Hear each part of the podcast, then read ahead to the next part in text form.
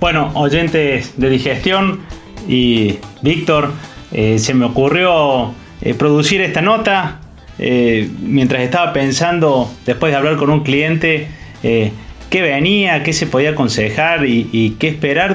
me acordé de la nota que habíamos hecho con, con el ministro Osvaldo Giordano, el ministro de Finanzas, el año pasado, y dije, ojalá que nos pueda atender para poder lograr otra vez que se ponga en el rol de del empresario, es decir, de, de qué le, cómo asesoraría un empresario, primero que no una visión de la provincia y después de cómo ayudaría a una pyme a sobrellevar esta crisis. Así que, ministro, muchísimas gracias por atender otra vez a Digestión y a Radio Sucesos. gracias a ustedes por la invitación y la de compartir estos minutos. Eh, ministro, cuando hablamos hace 10 meses, estábamos en después de las PASO y, usted tenía incertidumbres y, nos daba un consejo de que bueno, que este era un momento de eh, achicar gastos y, tratar de, ver cómo se aclaraba el panorama. ¿Cómo, ¿Cómo terminó el año para usted y cómo empezó este, antes de llegar netamente a la, crisis? Eh, ¿Notó una reactivación? ¿Venía bien antes de la crisis?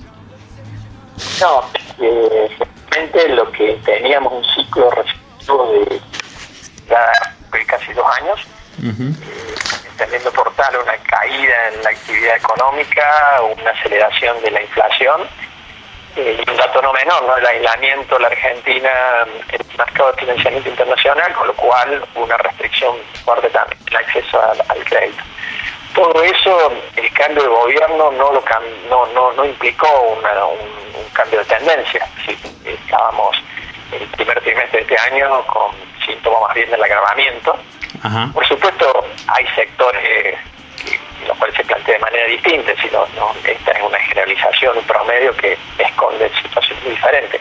Pero en general, lo que se percibía, por lo menos lo que veíamos nosotros ¿no? desde la finanza de la, de la provincia, es una, una profundización de las caídas eh, antes, digamos, de la aparición ya de la crisis del, coronavirus.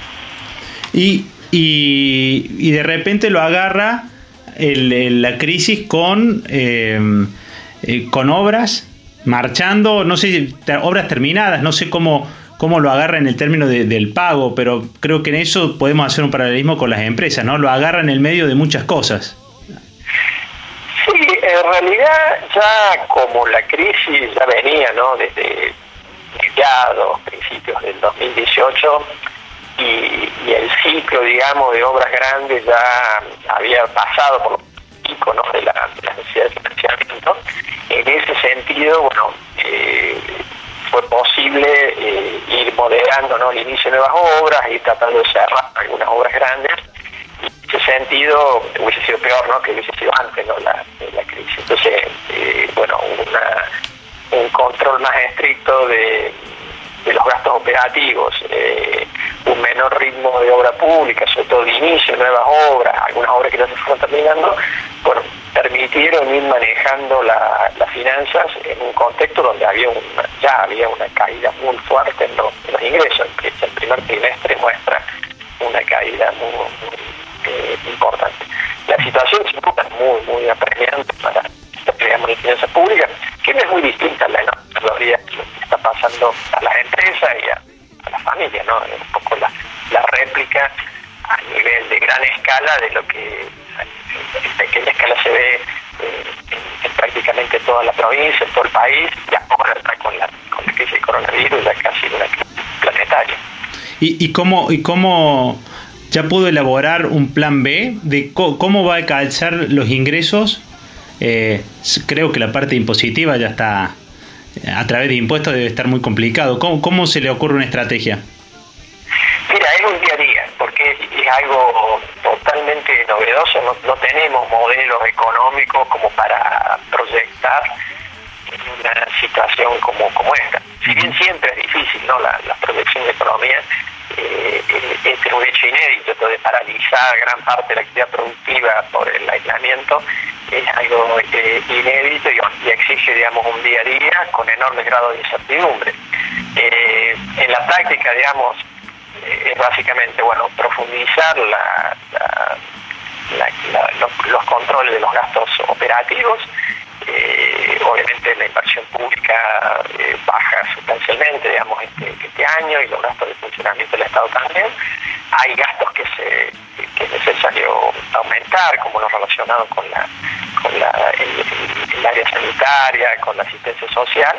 Eh, y, bueno, ir, viendo el día a día a los fines de, tratar de cubrir de la, de la mejor manera posible tantas necesidades. Por ejemplo, en el caso del principal componente de derogaciones que tiene la provincia, que es jubilaciones y, salarios, se estableció un cronograma más largo, digamos, para el pago, utilizando, digamos, los, salarios más bajos.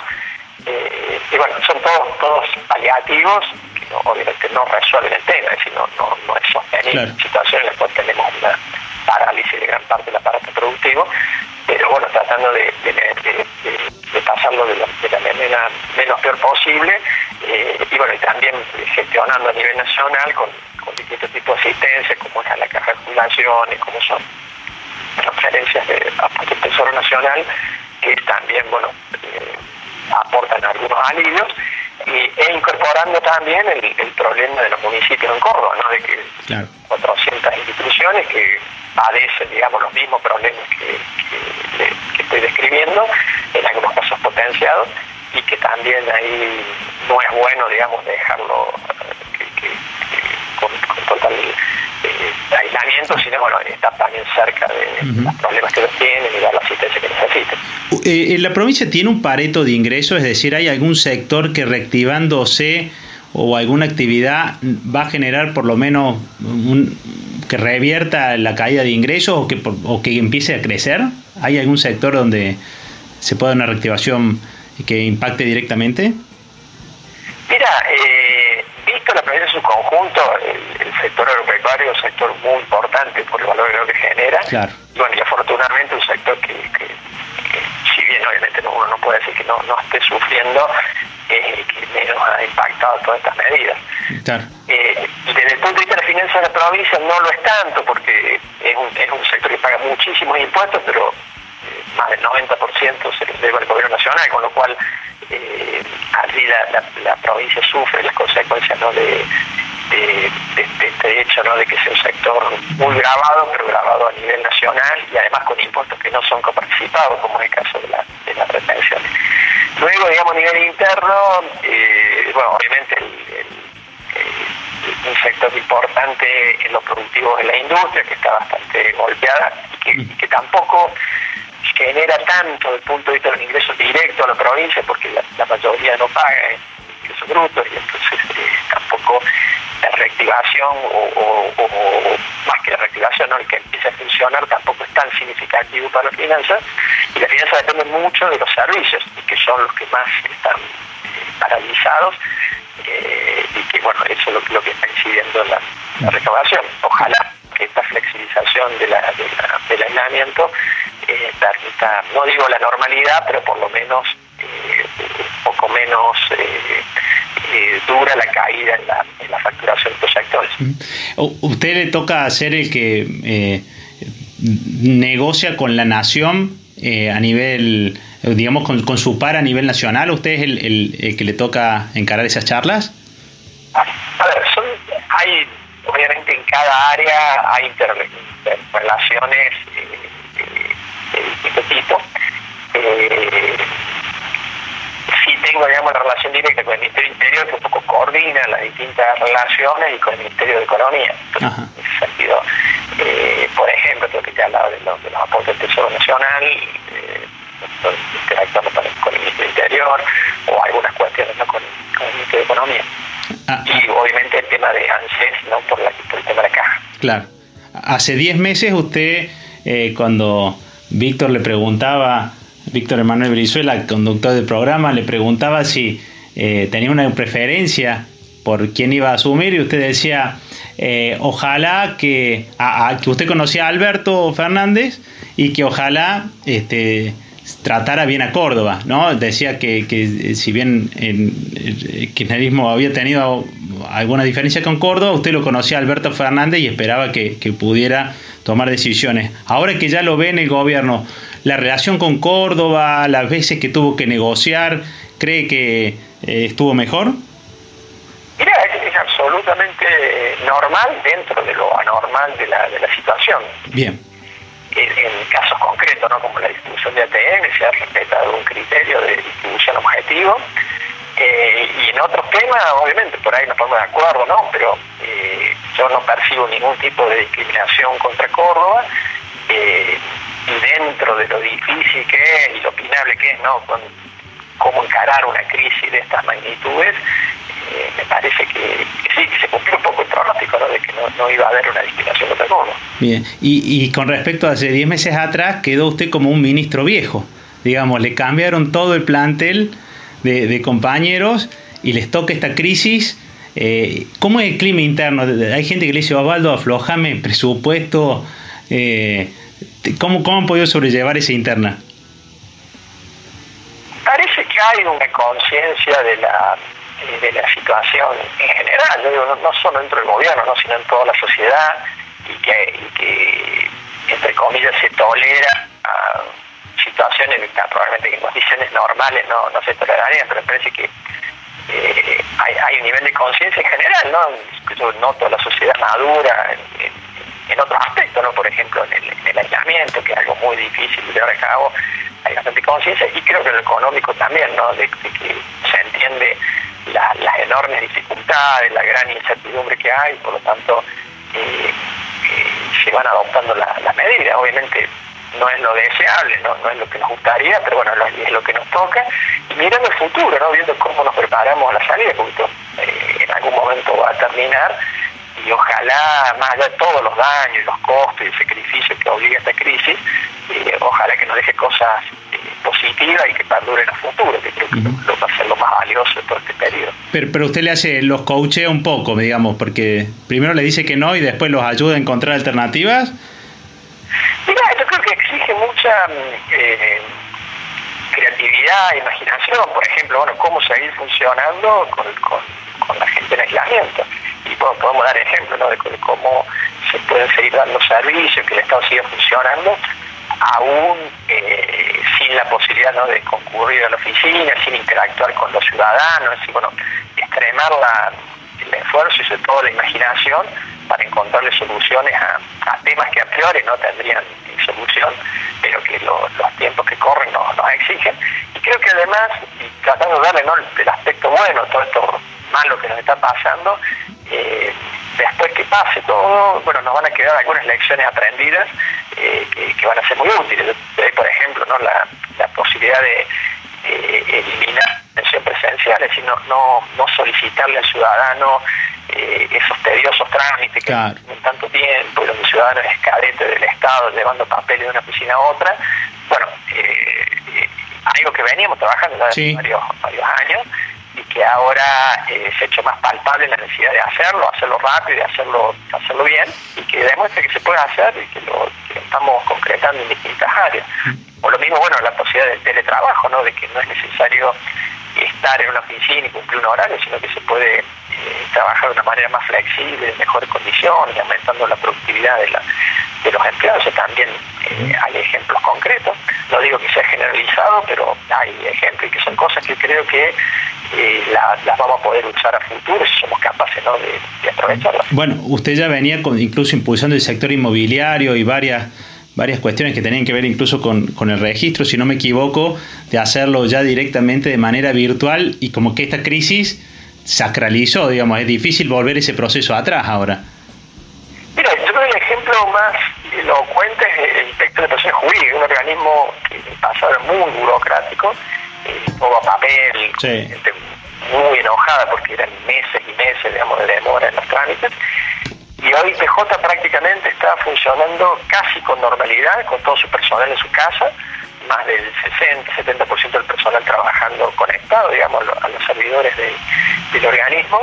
Eh, por ejemplo, se siguen constituyendo sociedades anónimas, sociedades anónimas simplificadas, porque todo, el trámite es digital y no necesita, digamos, la, presencia, digamos, del ciudadano instando que, que se haga el trámite, internamente se va procesando. Lo mismo se han tramitado eh, la creación de fundaciones asociaciones civiles eh, con, con, la misma característica, ¿no? totalmente digital, e incluso generando nuevas regulaciones. Por ejemplo, nos apareció un problema de una asociación que tenía que hacer su asamblea para normalizar su condición, digamos, aprobar su estatuto, digamos, aprobar su, y, ponerse en día, digamos, en su funcionamiento eh, eh, diario, ¿no? De, requiere las normas.